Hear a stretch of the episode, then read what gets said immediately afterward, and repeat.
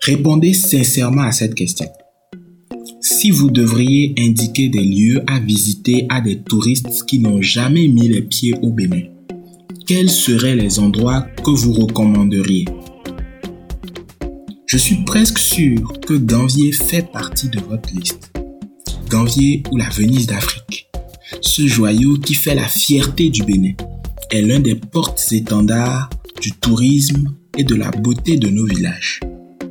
Pourtant, ce joyau n'est pas suffisamment poli, aussi bien par les autorités que par les riverains.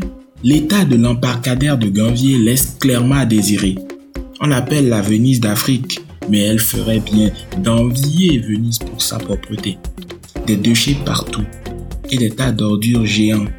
C'est le symbole de la pollution et de l'absence d'une politique d'embellissement de la porte d'entrée de Ganvier c'est la faute à qui en fait?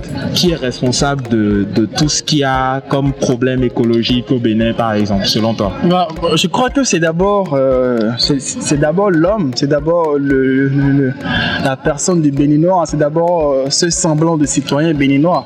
C'est eux qui, qui n'ont pas cette conscience-là, cette responsabilité-là de dire ne jetons pas nos déchets dans la nature parce que tout commence déjà là. Quand tu ne jettes pas tes déchets dans la nature et que tes déchets sont que tes déchets voilà s'entassent chez toi ou bien euh, tu sais pas là où les mettre, tu commences à te poser des questions et en même temps tu commences à chercher des solutions.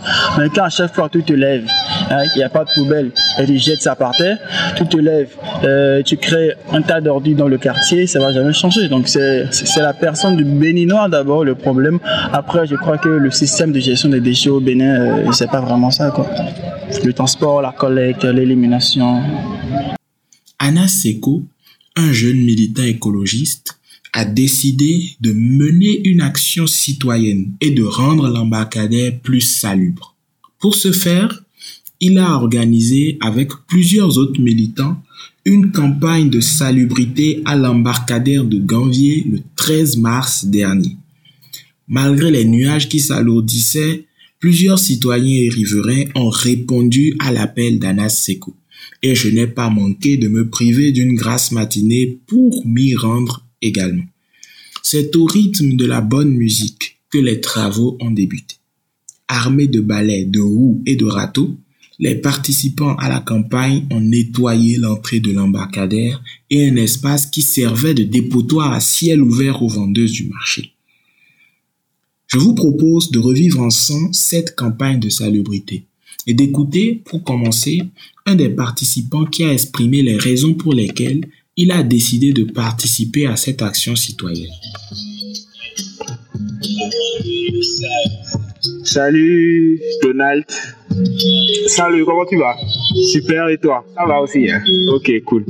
Alors aujourd'hui, euh, on était où on est? À l'embarcadère de Ganvier et il y a eu une petite campagne euh, qui a été menée par euh, Pression écologique.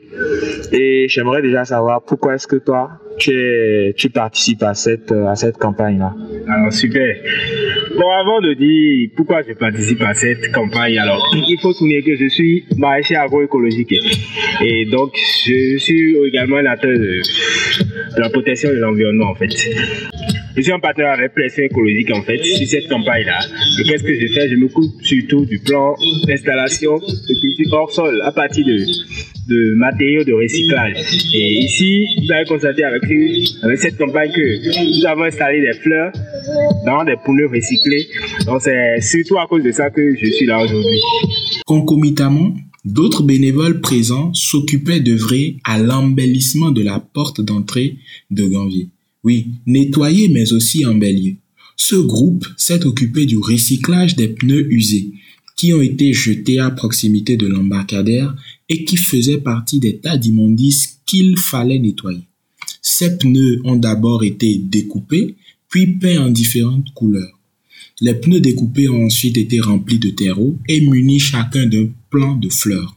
L'arrosage habituel a clos l'implantation de ces plants à des endroits stratégiques. C'est pas moi qui le dis, c'est Anas lui-même. Cette technique est revendiquée par Anas comme un moyen de conserver la propreté des espaces nettoyés.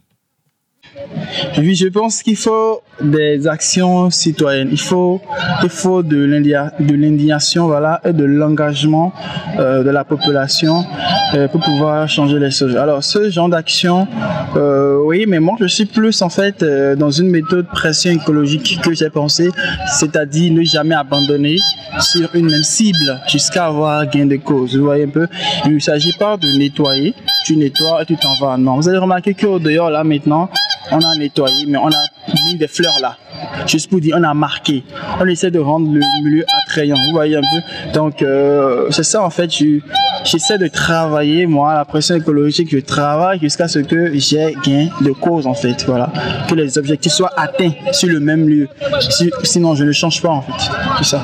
Donald, l'un des participants à cette campagne, qui s'est principalement chargé de l'embellissement, confirme et réaffirme la nécessité et l'importance d'embellir ces espaces une fois qu'ils sont nettoyés. Alors, le tout ne suffit pas de rendre ça le lieu, mais il est important également de valoriser ce lieu-là. Dans cette optique, on s'est mis ensemble avec euh, Anas et tout, et nous avons recyclé des pneus, nous avons euh, récolté des pneus usés que nous avons coupés, nous avons découpés, nous avons peint et nous avons mis des fleurs dedans, juste pour rendre attrayant l'embacadé. Voilà. Mener des actions pour la salubrité de cette envergure est souvent salissant. On a pour preuve les vêtements des agents des sociétés de nettoyage et de ramassage des déchets. Pourtant, Anas revendique le fait d'être le ramasseur d'ordures le plus frais. Rester propre et bien habillé tout en menant cette campagne, ainsi que toutes les autres restent son leitmotiv. Il nous explique mieux les raisons d'un tel choix. Ah, je vais faire appeler le ramasseur d'ordures surtout euh, pour faire taire les critiques, euh, pour dire aux gens euh, qui disent que voilà, va faire autre chose. Tu es jeune, c'est quoi? Pourquoi tu vas ramasser les ordures Pourquoi tu vas faire ça? Et non, c'est du patriotisme. C'est pour répondre à ceux-là que je me suis fait appeler le ramasseur d'ordures. C'est pour dire, ok, là, là, je m'appelle le ramasseur d'ordures. Ce que vous voulez, venez faire. J'ai été basketteur, j'ai été artiste. J'adore la mode en fait. Ça, c'est moi. J'adore la mode. Peu importe là, je vais. Est-ce que c'est J'adore rester bien habillé rester présentable. Est-ce que tu vois? Maintenant, euh, dans l'approche écologique, euh, voilà, donc euh, je crois que c'est normal. Quand je viens à mes campagnes, j'essaie d'être juste bien habillé, juste avec des habits de, de deuxième et tout ça, pas trop, donc d'être un peu présentable. Maintenant, lorsque on va aller au fond, au fond du sujet, c'est aussi pour passer un message à la population. Je me fais appeler le ramasseur d'ordures le plus frais. C'est pour passer un message à la jeunesse, à la population, pour attirer leur attention.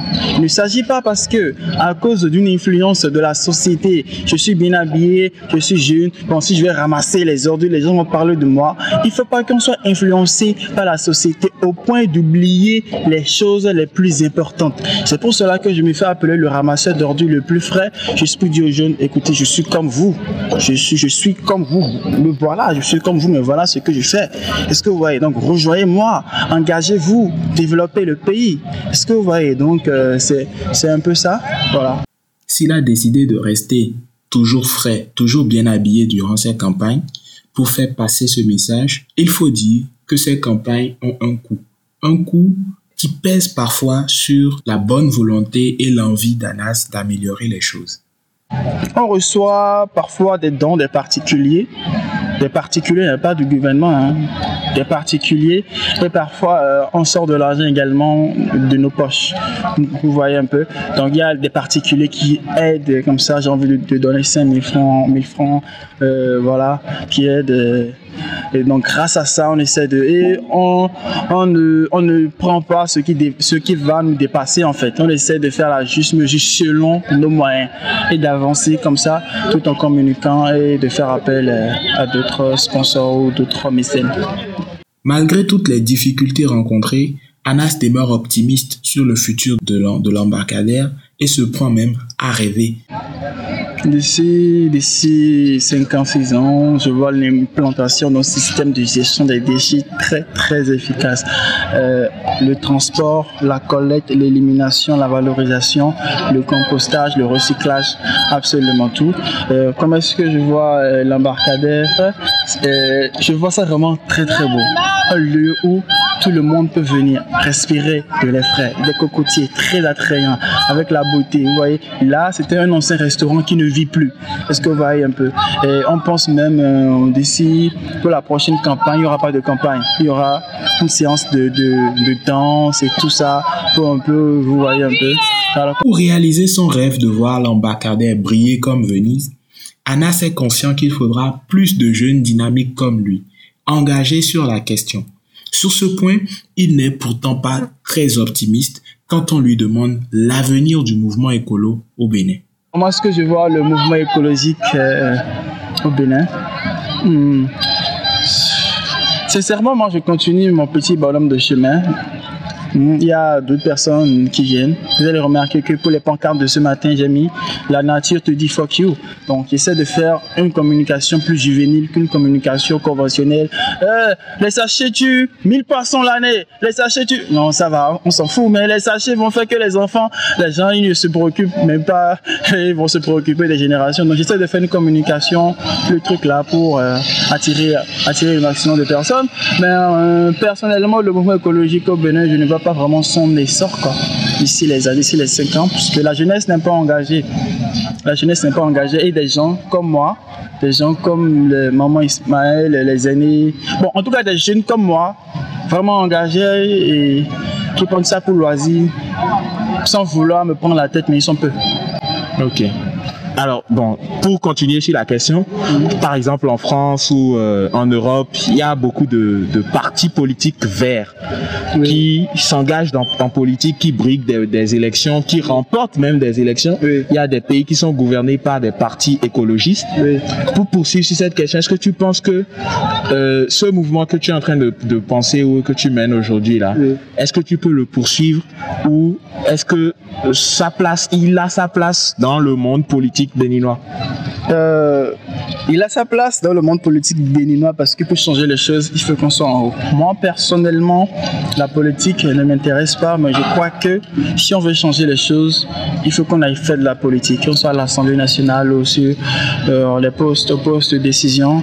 Euh, je crois que c'est c'est très important pour pouvoir changer les choses.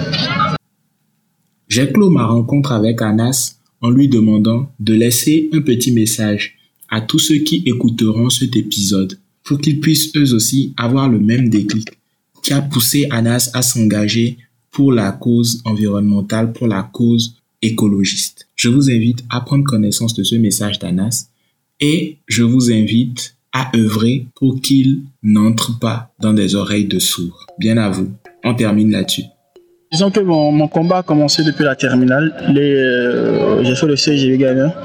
Euh, L'élément déclencheur, c'est quand euh, je voyais mes, camarades euh, qui, laissaient trois poubelles, quatre poubelles dans la cour de l'école. Eux, jetaient leurs déchets par terre, en fait. Ou bien jetaient les déchets à même le sol. J'étais choqué. Mais qu'est-ce qui se passe? Pourquoi il y a tant de déchets comme ça dans l'école? C'est là que c'est parti. Et je me suis plus vraiment engagé, disons, euh, en 2017-2016. 2017, oui, voilà. Je dis souvent que la préservation de l'environnement n'est pas une question de, de penchant ou de goût personnel. C'est pas une question de ça me plaît ou non, ça ne me plaît pas, non. C'est une question de vitalité qui concerne absolument tout le monde. Que tu sois maçon, menuisier, jeune, euh, que tu sois millionnaire, riche, que tu sois chauffeur, ça concerne absolument tout le monde pour notre santé. Et nous devons aussi quand même pouvoir, euh, aucun pays ne se développe dans l'insalubrité, nous devons quand même pouvoir contribuer également au développement de notre pays en bannissant cette insalubrité cette, euh, et cette Voilà, merci. Merci Anas. À très vite. Merci.